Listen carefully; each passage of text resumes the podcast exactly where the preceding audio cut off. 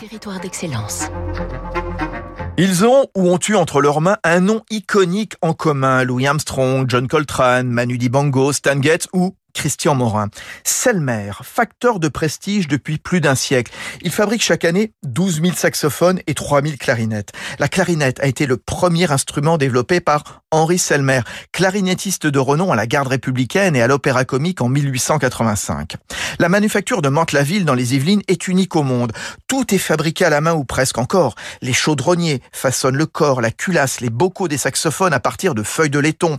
Les graveurs passent ensuite, les tourneurs bois les opérations de perçage intérieur des clarinettes.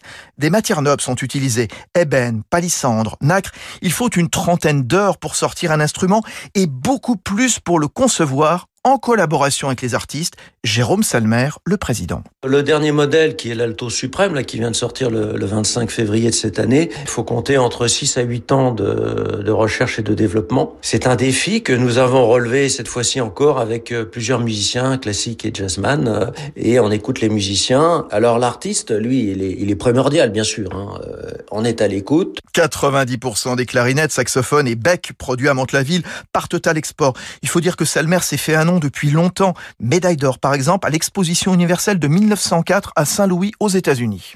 C'était Territoire d'excellence sur Radio Classique.